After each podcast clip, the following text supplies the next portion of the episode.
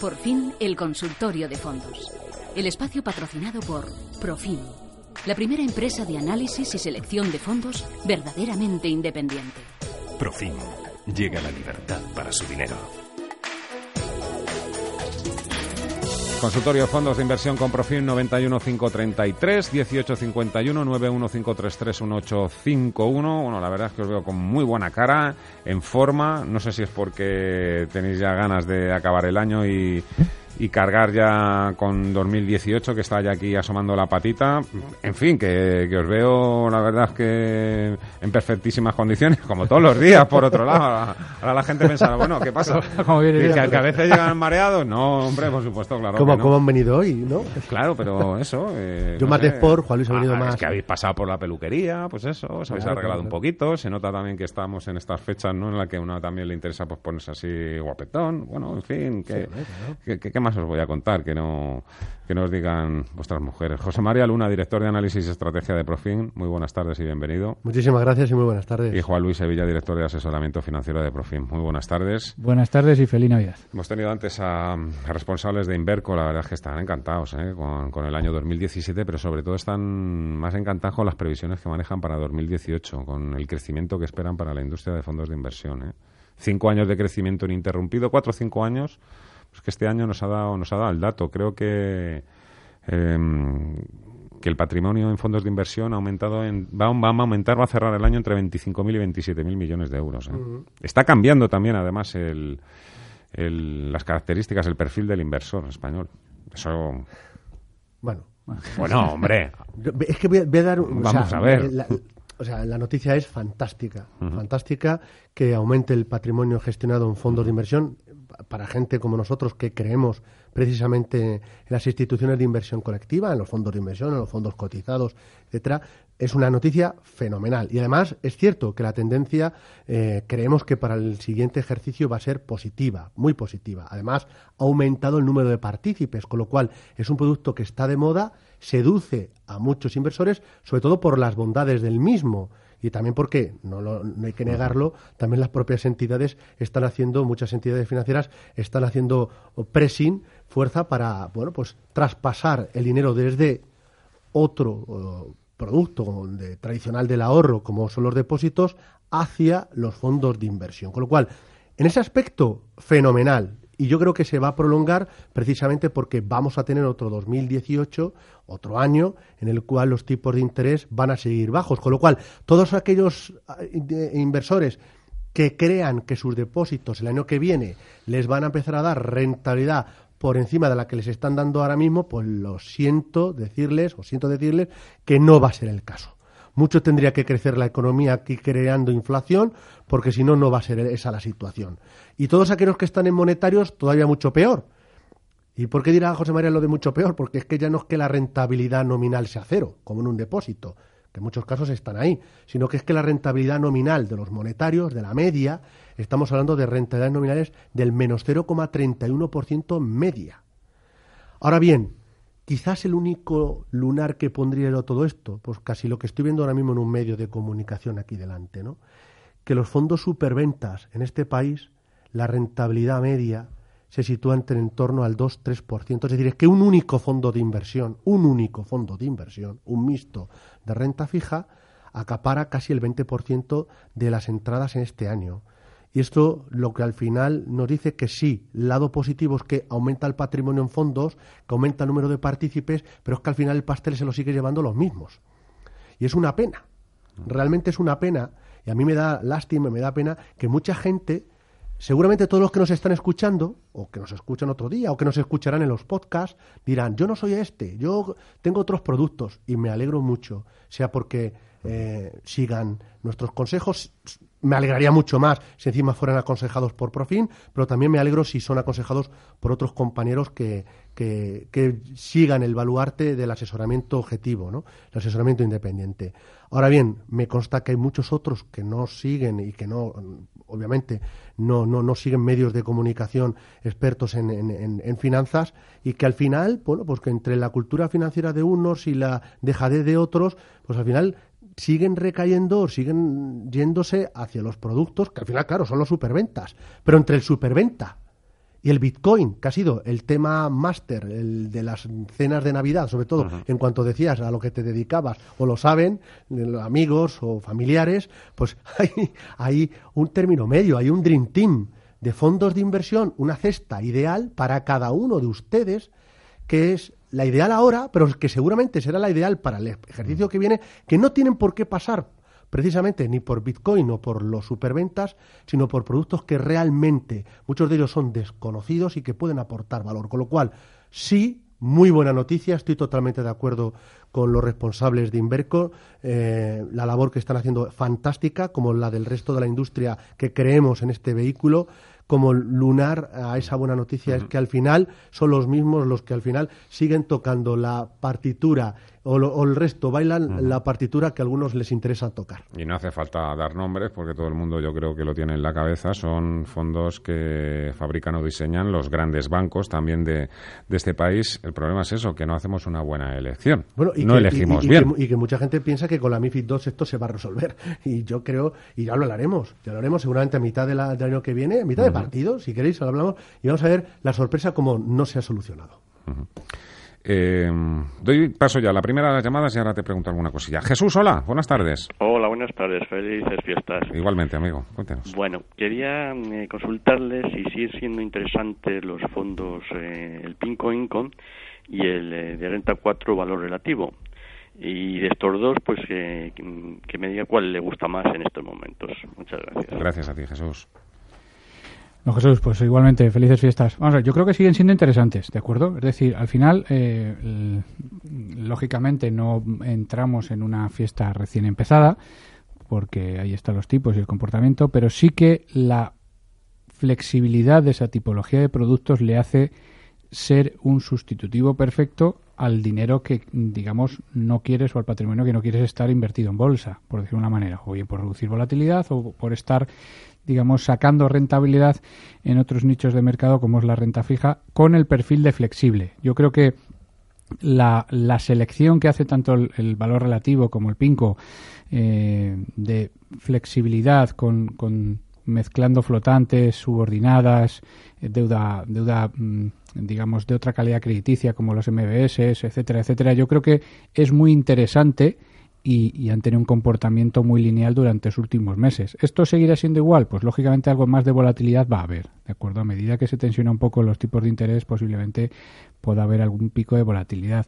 Pero estamos en una tendencia positiva. Yo creo que esos productos pueden seguir sacando valor, posiblemente no al ritmo que lo han hecho hasta ahora, pero sí que pueden seguir funcionando. Entonces, hay que tener en cuenta con qué objetivo quiero estos productos y eh, por en qué liga juegan, por decirlo de una manera. Es decir, eh, qué rentabilidad objetivo quiero para esta tipología de productos, qué emisión cumple en mi cartera y cómo los voy diversificando a medida que va evolucionando el año en mi cartera en función de las premisas. Habrá que estar muy atentos a, cómo se define la inflación en todo el año, porque en función de eso definirá lo restrictivo o no que puedan ser las políticas monetarias y eso les puede influir a esta tipología de productos. Pero contra mayor amplitud, mayor flexibilidad, contra mayor libertad tenga el gestor de poder jugar, entre comillas, con la curva de tipos, yo creo que son productos que se apuestan a ganador y pueden seguir dando valor añadido. Siempre, lógicamente, acompañándolos con otras ideas que mm, de manera mm, no estructural, sino más coyuntural,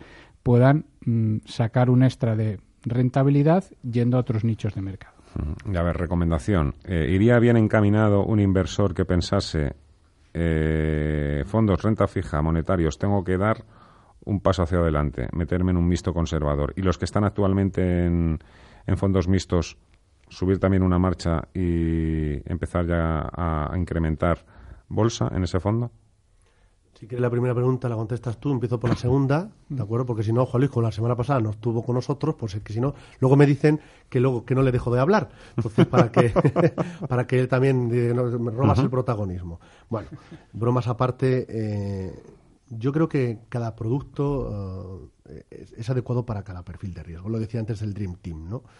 Quizás no, no estaría dentro de los mixtos de renta fija eh, per se muy estáticos, eh, y estáticos me refiero que sigan muy al benchmark. Es decir, yo creo que va a ser un año realmente donde aquellos gestores que sean capaces de generar alfa, es decir, sacar petróleo de donde no lo hay, son los que al final, y con la flexibilidad que bien decía Juan Luis, yo creo que son los que al final, dentro de la gama de mixtos de renta fija, podrían hacerlo muy bien.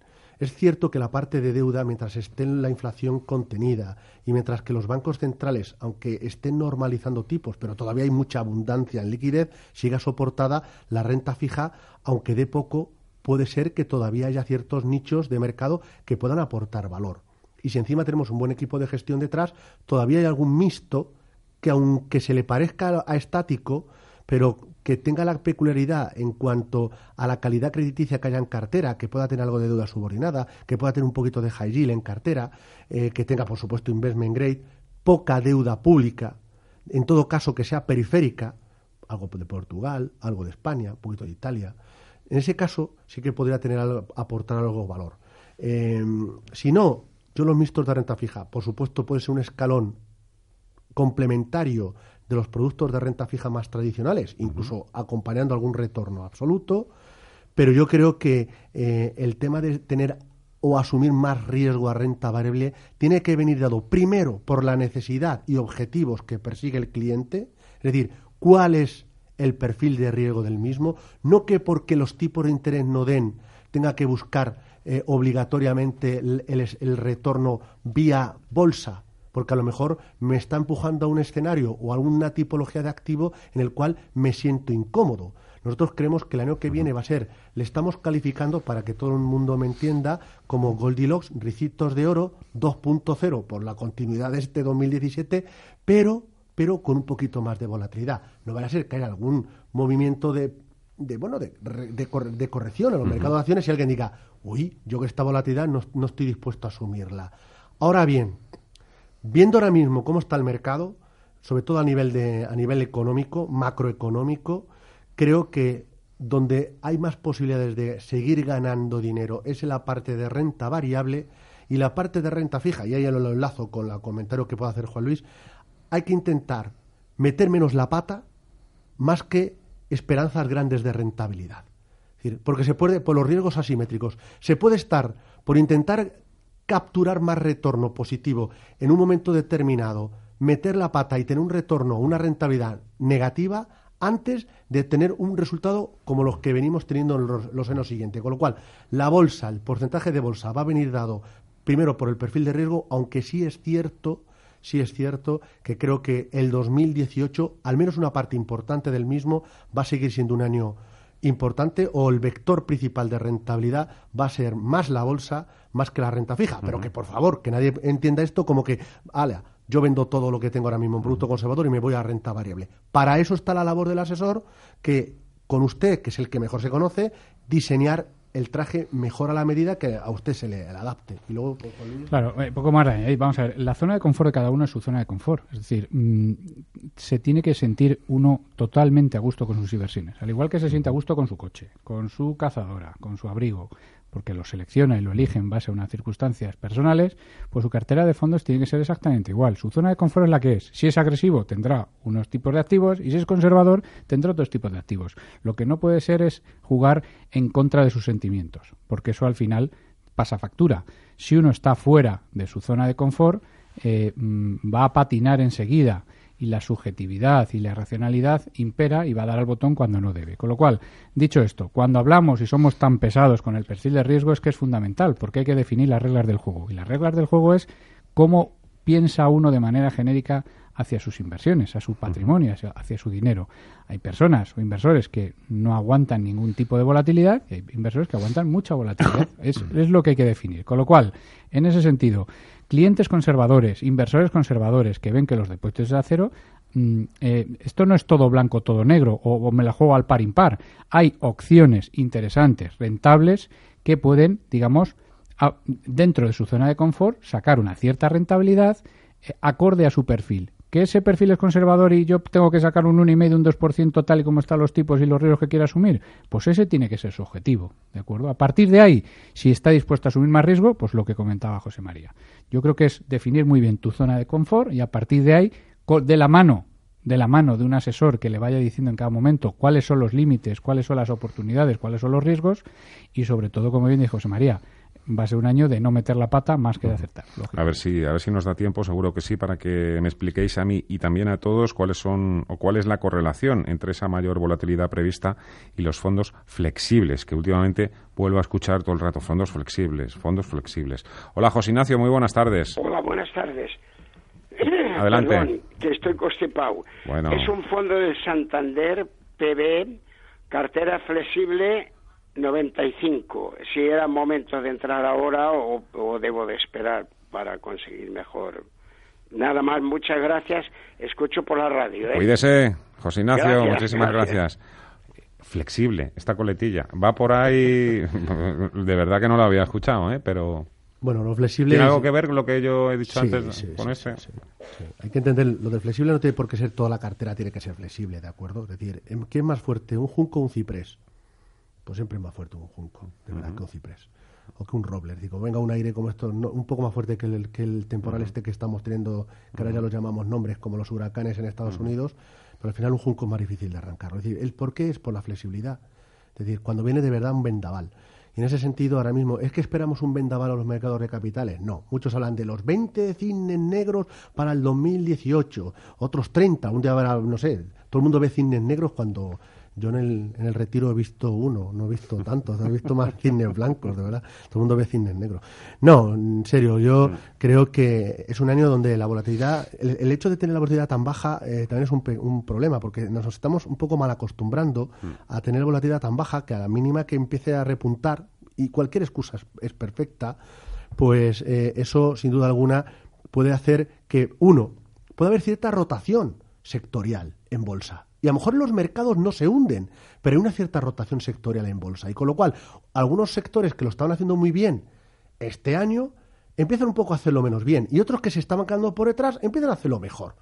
Y esto, si el producto en sí no es flexible, entonces lo que hay que hacer es cambiar el producto e irnos hacia otro fondo que puede ser de acciones que sí que esté mejor situado, ¿de acuerdo? Eso es una flexibilidad que es que lo pueda dar el fondo, sí. Perdona que te interrumpa, Sí, sí, pero claro. se supongo, yo supongo que un fondo siempre es flexible, de cualquier característica. No Eh, es decir, que un gestor coge y dice, con esto me va mal.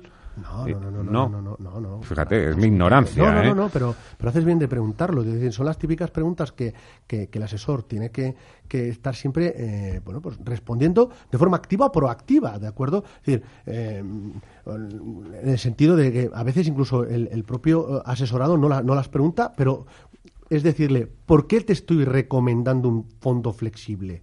¿Por qué? Porque puede ser un producto que la categoría de mixtos en lugar de estar siempre el 50% invertido en bolsa, sea capaz de estar a cero.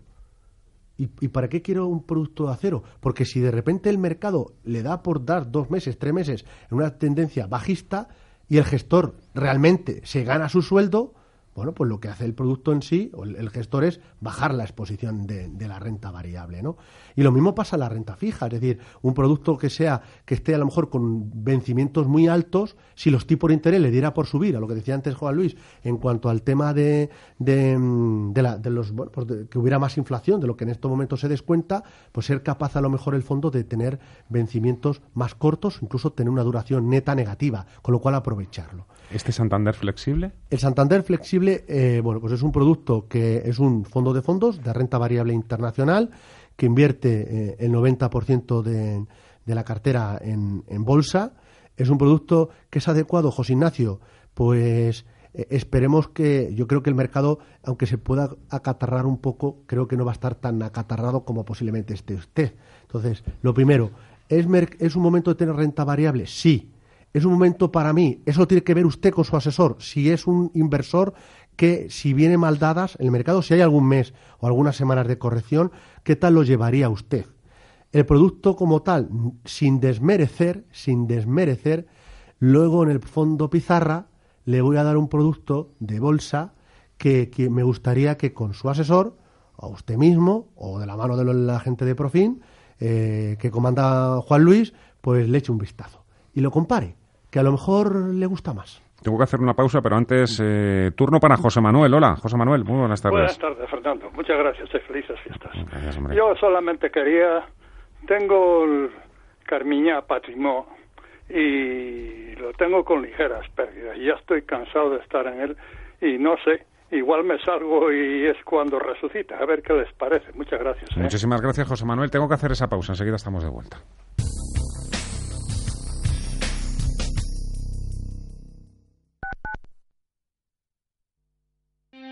Conoce las diferentes formas de vida de la economía. Descubre las especies más agresivas, los paisajes más sorprendentes. Escucha Radio Intereconomía. Te mostramos la economía en estado puro. Bontobel Asset Management. Calidad suiza con el objetivo de obtener rendimientos superiores a largo plazo. En Bontobel Asset Management siempre estamos a la vanguardia de las inversiones activas en bonos y acciones. Para más información, entre en nuestra página web bontobel.com barra am. Bontobel Asset Management, su especialista global en fondos de inversión. ¿Quiere que su dinero esté seguro? Gestifonsa lo vigila. ¿Quiere transparencia y liquidez inmediata en su inversión? Gestifonsa lo garantiza. ¿Quiere una excelente relación rentabilidad-riesgo? Gestifonsa se lo ofrece. Gestifonsa, Grupo Banco Caminos.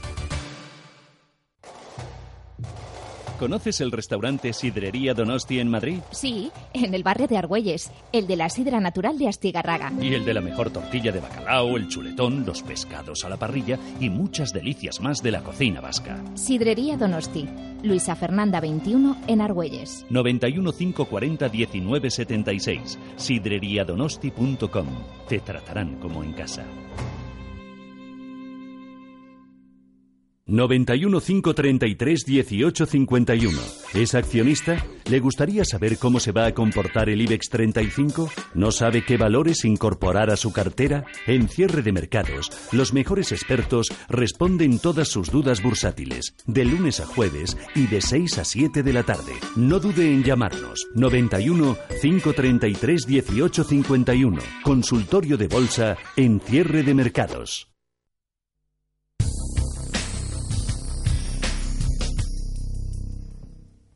Teníamos pendiente, estamos en el consultorio de fondos de inversión con Profim. Eh, no creo que haga falta dar otra vez el teléfono. Tenemos pendiente el Carmiñac de José Manuel. Sí, pues un fondo clásico. Vamos a ver, eh, uno de, las, de, los riesgos de esta tipología de productos es el aburrimiento, como bien decía José Manuel, que lleva ligeras pérdidas ni para adelante ni para atrás y a veces, muchas veces, por, por desazón, por aburrimiento, se piensa otra cosa. Y es muy común también pensar que ahora que es algo, mm, digamos, eh, funcionará mejor. Yo creo que no hay que verlo así, hay que verlo de cara siempre a futuro, qué inversiones tiene y cómo creemos que puede funcionar eso a futuro. Yo creo que hay otras opciones, por ejemplo, dentro de la Casa Carmiñac, el Europatrimoine, otro equipo de gestión diferente al que lleva el Patrimoine, con, una visión mucho más europea en ese sentido, que puede ser una alternativa dentro de la Casa Carmiñac. Otras alternativas en mixtos, pues eh, una casa menos conocida alemana como es Flochbach, el, el SICAF Core, yo creo que es un producto mm, dentro de, lo que son los mixtos, algo más conservador, pero que tiene una buena distribución entre lo que es Europa y Estados Unidos, ¿de acuerdo? Siempre se peca más en los mixtos tradicionales tener más ponderación en Europa que en Estados Unidos, y este es un poco al contrario, con lo cual puede ser interesante.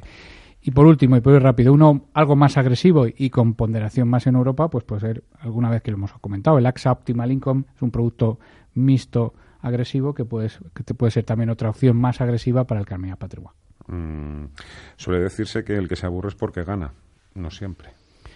No siempre. El que, el que gana normalmente al final el sabor de boca es mejor que el que no gana, con lo cual el aburrimiento mm. viene mm, sobre todo cuando uno no entiende eh, cómo evoluciona el producto. Es decir, muchas veces no es, eh, no es ver si ganas o pierdes, sino que tú te esperas algo del producto y hace algo diferente. Es decir, eso crea cierto desazón porque no tiene una correlación clara con lo que tú sabes, porque no conoces las tripas del fondo, y dos, puede llevar al aburrimiento porque lo que se gana una semana se pierde la semana siguiente, con lo cual puede llegar a cierta desazón. Con lo cual la psicología en esto también influye y lo que hay que tener claro es qué productos son los que tienen que estar en cartera. Dentro de una cartera, algunos cogerán el testigo de otros, por eso es una cartera diversificada y flexible, es decir, no todos tienen que ir de la misma vez, es los conceptos clásicos de la, diversificación y de la descorrelación, y a partir de ahí, cuando uno aporte, el otro estará más tranquilo, y cuando ese pase el banquillo, pues el otro saldrá de titular y aportará. De lo que se trata al final es que de su patrimonio llegue a buen puerto y que se cumplan los objetivos que en cada momento se puedan establecer. Hola Julio, muy buenas tardes.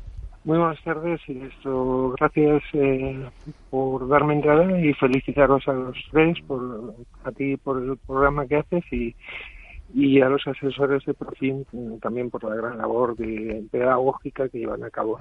Mi pregunta va un poco porque esta mañana he recibido un retweet de José María Luna sobre blockchain, de un artículo de, Luis Carrión, me parece. Entonces, eh, no sé si habéis hablado en el programa o no, pero ¿cómo ven ellos los fondos emergentes que están empezando a invertir en criptomonedas y que bueno, como el fenómeno blockchain eh, en sí mismo es una, eh, digamos, revolución industrial, eh, ¿cómo lo ven y cómo se sitúan ellos en un futuro próximo ya? Muchísimas gracias, Julio. Y feliz año para todos. Recientemente también supimos que tres banqueros de Goldman han lanzado un criptofondo, criptofondo para inversores con mucho dinerito. Bueno, pues muy rápidamente. Con el tema del aburrimiento creo que mm, mucha gente no estará muy aburrida por ver marcar goles a Messi. Yo creo que aburre más a los a los que no, siguen mucho a Messi o a su equipo, ¿no? Mm. por no por no ganar, ¿no? A lo mejor, ¿no? Eh, en cuanto a don Julio, darle las gracias y por supuesto felicitarle también a él y al resto eh, he, dicho no siempre, eh, cuidado, a ver si se me va a enfadar luego también el oyente. No, no, no. Son de estas chorraditas que digo yo de vez en cuando. No, por que era es por una cita de Soros, ¿no? que decía algo así. El que se aburre es porque quiere y si te aburres es porque estás ganando. Lo que, quiero, lo que quiero también que los, que los oyentes entiendan, no sé, aparte de las la, fechas en las que estamos, que que hay que intentar transmitir eh, buen ambiente y, los tres que estamos aquí lo tratamos de hacer, mm. eh, pero aparte de las bromas aparte, o, continuar esas bromas también en esa labor de pedagogía. Sí, es cierto, esta mañana me hacía eco de un artículo y lo, y lo retuiteaba porque me parecía muy, muy interesante. Quizás en tanto el tema de las criptomonedas, eh, de verdad, a mí me cuesta en estos momentos decir, es caro, es barato, van a subir más, cuál es el valor de una criptomoneda Bitcoin o lo que fuera, no lo sé, de verdad, no tengo ni la menor idea, no lo tengo ni la menor idea y no soy no estoy ni a favor ni en contra. Creo que el debate me parece interesantísimo que exista como tal. Creo que hay una línea de pensamiento la cual a mí me ha venido muy bien y algún libro como de Hayek que recomiendo eh, como bueno pues dentro de, esa, de, esa, de, ese, de ese pensamiento filosófico en cuanto a la descentralización del poder de, de, las monedas. No quiero ser un plan pedante, pero creo que es muy bueno, sobre todo a, pues a una determinada corriente de, economistas. A mí, insisto, me ha venido me ha venido bastante bien, con lo cual, en esa parte que existe este tipo de, de monedas alternativas a lo que sería el poder en sí que, llevan a cabo los bancos centrales, donde pueden estar manejando y pueden crear inflación o pueden estar en, bueno, creando todo tipo de distorsiones en el mercado, a mí eso me gusta mucho menos, ¿de acuerdo? Pero también es verdad que las propias criptomonedas, una cosa que me seduce poco es que puede ser un coladero para todo lo que puede ser el dinero menos blanco, ¿de acuerdo? Entonces, eso no me gusta sinceramente, con lo cual eh, eso me pone nervioso. Y eso quizás va en, la forma de ser de uno y que sé que en el caso de mm. pues compartimos esa misma ética, ¿no? Con lo cual, en ese sentido me pone más peligro, me, pone peor. Igual que hay algunas cosas que se pueden ganar dinero, pero que nosotros no las tocamos. En el caso de Profin, en el caso de las criptomonedas, insisto, sin poder decir si está caro o barato, a mí personalmente no estoy, no, nosotros no estamos recomendando en estos instantes eh, entrar en criptomonedas. Ahora bien, la tecnología que hay detrás, esa sí que me parece muy interesante y lo que se hacía eco perfectamente o precisamente el tema, que es el caso del blockchain y que me consta que aquí habéis hablado eh, con especialistas de la materia. ¿Qué, ¿Qué me parece? Me parece interesantísimo porque va a revolucionar muchos campos no solo en el tema financiero, sino en muchos otros campos de la vida misma. ¿no? Algunos hablan del Internet 2 o 3.0. Creo que ahí sí. ¿Y qué me parece? Pues que, haya fondos de inversión que estén entrando en estas tecnologías, me parece algo en el cual nosotros nos sentimos cómodos porque donde se pueda generar valor, bienvenido sea. María, buenas tardes. María. María. Sí. Hola, ¿qué estoy escuchando, perdone. Muy buenas tardes. Es que tengo una, una diferencia aquí mm, increíble. Un retardo, ¿no? Estoy escuchando a José María ahora con algo que me interesa. ¿Desde dónde nos está escuchando, María? Por internet. Por internet, pero ¿desde dónde? Está hablando de la Salamanca, de la tecnología qué hay detrás de las criptomonedas. Sí. Es que si le hablo a usted no escucho a él. Bueno, es igual, ya le hago la pregunta. Fíjese, tanta moneda virtual y todavía no hemos sido capaces de eso, de que el tiempo vaya en paralelo a, a las ondas hercianas de la radio con Internet. Pero bueno, esto Ya, es... eso. Nada, eh, Tanta tecnología, usted lo dice. Bueno, la cuestión es que, eh, que he pasado el mensaje por WhatsApp porque a mí lo, lo de los nombres de los fondos me parece excesivo.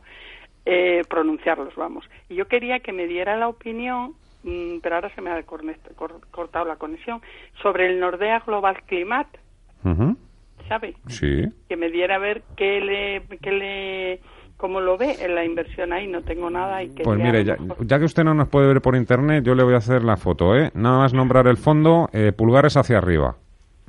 ¿Cómo? Pulgares hacia arriba, María. Que vamos, fantástico Ah, el ya, fondo. Ya, ya, pulgares hacia arriba. Pulgar. Que muy bien. Gracias, María, por la llamada. Vale, voy a ver si intento, si consigo hablarlo. No me puedo quedar por la radio, Eh, por sí, el teléfono, sí, sí, la dejo. se me ha Sí, ido la sí, sí. conexión. Gracias, María. Pues eh, Nordea. ya, lo, Pulgares ya, lo, arriba, ¿no? ya lo has Sí, visto sí, tú. Yo, yo he puesto los pulgares para arriba. efectivamente. a veces una A mí imagen vale soy un. eh, eh, no hay que enamorarse de los fondos, pero ahora le digo a Juan Luis que lo explique eh, por qué nos gusta, pero, pero es un producto que a mí, personalmente, sí me seduce, más que las criptomonedas. Sí, ha sido un producto muy interesante. Dentro, nosotros hablamos mucho de sectoriales y siempre hablamos de, de tecnología, de robótica, de blockchain, etcétera, etcétera. Yo creo que hay eh, otra tipología de sectoriales que, que, como la Casa Nordea en este producto y otras casas que se dedican a, tema del medio ambiente con el Global Climate and Environment, yo creo que es un producto primero descorrelacionador y segundo muy interesante para poder ganar dinero. Es decir, con energías limpias se puede ganar dinero, ¿de acuerdo? Mucho tema también de ética, etcétera, etcétera. Yo creo que es interesante, eh, toca muchas políticas que tienen muchísimo futuro y yo creo que en una cartera grande y diversificada y si el perfil de riesgo de Doña María se lo permite, puede perfectamente tener un cierto porcentaje, no más del 10%, lógicamente, en esta tipología de productos. No solo este, sino alguno más que puede ser interesante. Complementarlo, pues hemos hablado muchas veces de las tendencias del agua, de, de las del megatren en una casa como Pictet que lo puede hacer muy bien y de hecho lo está haciendo muy bien. Más específicamente a nivel global, como este fondo de Nordea. Yo creo que hay ideas muy interesantes eh, desde el punto de vista sectorial, no tan nombradas en, este año, pero que han re- resultado muy bien. Este fondo, por ejemplo, lleva un 15% en el año de rentabilidad. Yo creo que son palabras mayores que, que indica de la calidad y de el buen hacer de determinadas empresas en ese sentido y del favor de los inversores hacia estas empresas. Con lo cual, si su perfil se lo permite, lógicamente un perfil agresivo puede tener un porcentaje en esta tipología de productos y en otros productos también relacionados de grandes tendencias que, como he comentado anteriormente, como el de Pictet o alguno más. Eh, antes de sacar el fondo pizarra, como no nos vamos a ver hasta el próximo año, aunque para eso no queda absolutamente más que unos días, sí que os voy a pedir, por favor, que me establezcáis, establez- establezcáis un podium, primero, segundo y tercero, con tres gestoras españolas, por la trayectoria que han tenido en 2017. Espero no pillaros, pero si hay que hacer un podium, evidentemente, seguro en el número uno compartirían varios. Pero un poco, si tú ahora mismo la imagen, lo que te ha venido a la cabeza del primero, segundo y tercero, no solo porque hayan captado más dinero o porque hayan dado más rentabilidad, quizás sino sea porque... por, la- por lo que puedan haber aportado de, de valor. Sí, eh, eh, yo creo que, que- que me voy a dejar muchas y que perdonen muchas casas porque, eh, eh, bueno, has intentado pillarme. Sí, bueno. Pero bueno, no pasa nada, no pasa nada. Vamos a ver, yo creo que tres casas que a mí me han gustado mucho lo que han aportado ha sido en la parte sobre todo más defensiva. Ha sido una casa que un oyente hablaba de ello, eh, creo que era Jesús al principio, que era Renta 4. Creo que tiene tres, cuatro fondos de inversión que el equipo de gestión de Ignacio Victoriano y alguno más lo está haciendo genial. Miguel Ángel Jiménez, con, con- con, por ejemplo, con el Pegasus, etcétera. Yo creo que Renta 4 en esa parte lo ha hecho muy, muy bien. En la parte quizás de mixtos, eh, y a pesar de la última salida, importante salida de, un- de- su responsable de dirección de inversión, pero que se ha quedado su segundo, me estoy refiriendo a GESConsul, yo creo que tanto León Valores Mixto Flexible, su GESConsul Renta Variable, pero sobre todo su GESConsul Renta Fija Flexible, lo ha hecho, yo creo que muy bien ha aportado bastante valor. Fíjese, estoy hablando de boutiques en este caso, qué poco conocida, qué poco superventas, qué lástima, qué lástima, ¿verdad? Y luego, en la parte quizás de renta variable, pues bueno, eh, el producto de, de Alfa Plus, el Alfa Plus Ibérico Acciones, eh, tuvo también que sufrir muy mucho, mucho, porque ha habido la salida de Gonzalo Lardíez eh, de este producto, AIG, eh, se notó bastante, pero el equipo, los tres gestores que ahora mismo están ahí en el grupo Santa Lucía, que se ha hecho con, con, la, con la gama de Aviva, lo está haciendo también muy bien. Pero claro, me estoy dejando los Cobas, los Magallanes, los tan y tantos fondos que hay y que lo están haciendo muy bien. Creo que hay mucho valor, mucho talento en las gestoras españolas, de verdad, mucho, pero también lo hay, sobre todo en las pequeñas y medianas eh, gestoras, que lo van a tener difícil con la nueva normativa, pero que hoy por hoy aportan mucho valor. La pizarra. Ya solo nos queda rematar. Pues no va a ser de una gestora española, tampoco va a ser de una boutique. Me estoy hablando de una gestora como es Invesco, y de un producto que, como antes le decíamos a un oyente que lo comparara con su asesor o el mismo, un producto de renta variable internacional y sería el Invesco Global Equity Income y sería la clase H, Hedge, Euro Hedge. Es un fondo de renta variable internacional, mundial, un producto que invierte sobre todo en acciones con una buena rentabilidad por dividendo, no extraordinario, sino consistente, y además que eh, invirtiendo en todo el mundo, o tiene Estados Unidos, tiene Reino Unido, tiene emergentes, por supuesto tiene zona euro, pero todos los riesgos de divisa los cubren a euro, cosa que va a ser importante, lo ha sido este año, pero va a seguir siendo lo importante, yo creo que durante una parte relevante del 2018. También la parte de dividendos, sobre todo a nivel internacional. Hemos visto cómo este año ha habido un incremento sustancial de dividendos y yo creo que, yo creo, ¿eh? es una opinión personal, creo que mm, parte de la política fiscal de Trump va más que generar puestos de trabajo, lo que va a seguir haciendo es recompra de acciones y dividendos que se van a seguir pagando por las compañías. Con lo cual, este fondo puede ser una idea interesante bueno, que pueda aprovechar precisamente eso. Invesco Global. Sí, Invesco Global Equity Income y sería la clase EUR Hedge o EUR H. José María Luna, Juan Luis Sevilla, fin. Un placer, muchísimas gracias a los dos. que viene tendréis aquí a Mar y lo hará bueno, estupendo, estupendo. Muchísimas gracias y un saludo también a Mar, que seguro que nos escucha. Muchísimas gracias, caballeros. Gracias. Está claro, las recomendaciones de Profim funcionan y nuestros clientes lo saben. Porque somos objetivos en el análisis y selección de fondos. Porque somos independientes. Profim. Libertad para su dinero. Llame al 902-998-996.